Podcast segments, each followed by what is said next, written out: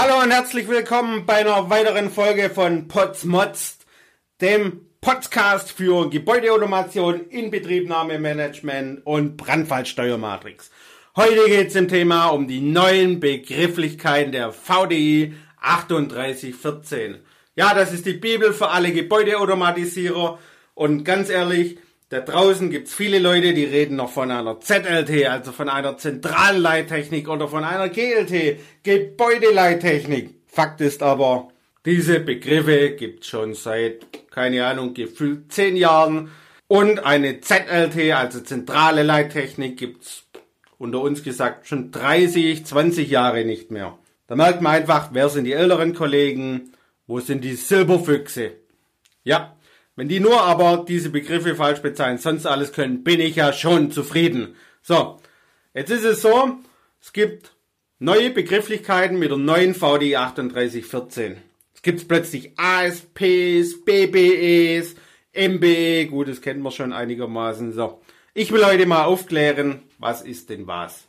Also, der Begriff MBE, Management und Bedieneinrichtung, ist im Prinzip das gleiche wie eine ZLT oder eine GLT. Nennt sich jetzt aber MBE. Dann gibt's auf der Automationsebene AEs, Automationseinrichtungen.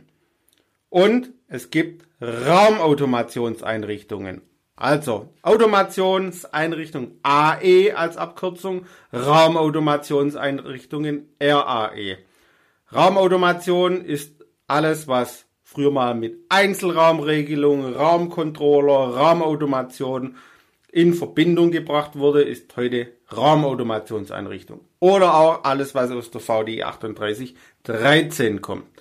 So, an allen Stellen, wenn man das jetzt so Management-Ebene, MBE, Automationsebene, AE oder RAE, also Raumautomation, Automation, können jetzt sogenannte BAEs, Bedien- und Anzeigeeinrichtungen angebunden werden. Heißt, wenn Sie irgendein Display haben, ist es eine BAE. Wenn Sie irgendeine ELT mit einem Bildschirm haben, auch eine BAE.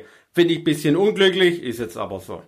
So, früher gab es doch mal die ISPs, die eigentlich jeder kennt. Das nennt man jetzt ASP, Anlagenschwerpunkt. ISP, Informationsschwerpunkt oder im Englisch Information and Service Point so haben wir das mal in China genannt von Projekt, weil da gab es das nicht und mussten wir schnell mal einen Begriff erfinden für die Chinesen, also ISP. Heute nennt man das dann ASP. So. Früher gab es noch den Begriff der Fremdanbindung. Was heißt das? Wenn ich irgendein komplettes System hatte, das aber die Intelligenz woanders hatte, also sprich eine autarke Anlage, was weiß ich, Hebeanlage über Modbus angebunden, macht man zwar nicht, aber oder irgendwas anderes über Modbus angebunden, waren das Fremdsysteme. Das ist das, was viele vertauschen, da muss ich echt mal wieder aufregen, weil wenn die Intelligenz in der Automationsstation ist, also im AAE Anlagenautomationseinrichtung. Oder es gibt ja noch die Raumautomationseinrichtung, das ist die RAE. Sorry, ich muss immer wieder schauen, weil die Begriffe sind für mich natürlich auch neu. Also in der Automation wird dann zwischen Raumautomationseinrichtungen, früher Einzelcontroller oder Einzelraumregelung und so weiter oder Raumcontroller. Und heute Automationsstation ist die Anlagenautomationseinrichtung, die AAE, unterschieden. Und jetzt wieder zurück.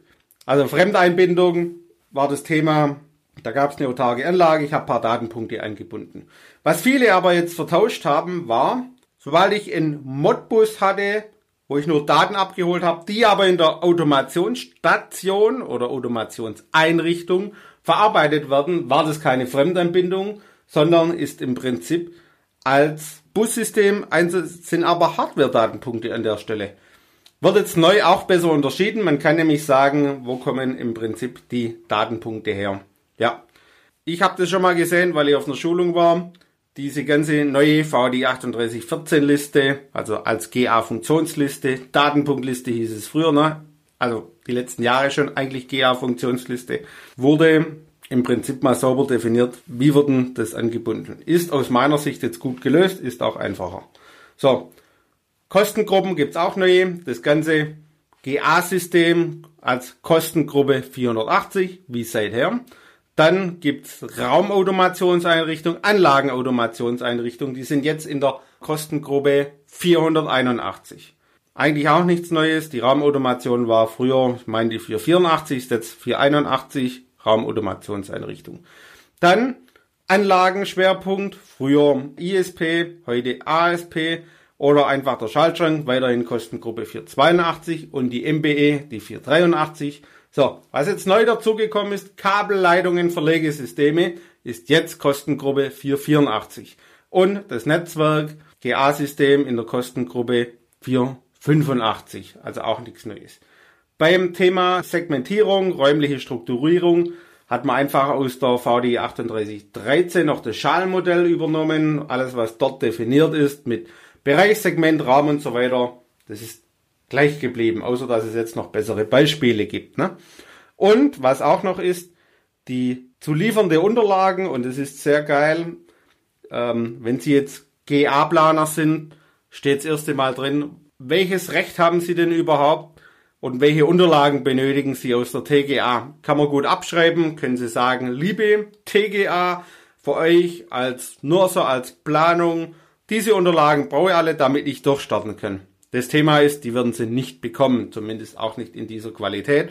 Einfach mal die VD 3814 neu reinschauen. Da sind sehr gut aufgelistet, zu welcher Leistungsphase welche Unterlagen entsprechend von der TGA-Planung darlegen müssen.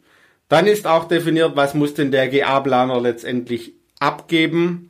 Und es ist in der VD 3814 auch definiert und mit welchem Schwerpunkt. So allgemein ist es, es ist alles eine Leistungsphase vorgeschoben. Also seither hat man, meistens ist es so übliche Praxis, in der Leistungsphase drei Automationsschemata, GA-Funktionslisten gemacht. Das muss man jetzt schon in der Leistungsphase 2 und in der LP3 im Prinzip dann diese noch detaillieren. Problem ist, kennen wir alle aus der Praxis, in der LP2 wissen meistens die TGA-Planer noch nicht so wirklich, was sie machen. Und wenn ich da jetzt schon anfange, jede Anlage und alles sauber zu planen, dann mache ich es gerade doppelt, weil die in der LP3 meistens alles im Entwurf nochmal umschmeißen. Was ich damit sagen will, es ist im Prinzip vertraglich oder mit dem Bauherr einzeln abzustimmen, wann ich denn genau was liefern muss. An der Stelle ist die neue VD 3814 für mich an der Praxis ein Stück weit vorbei.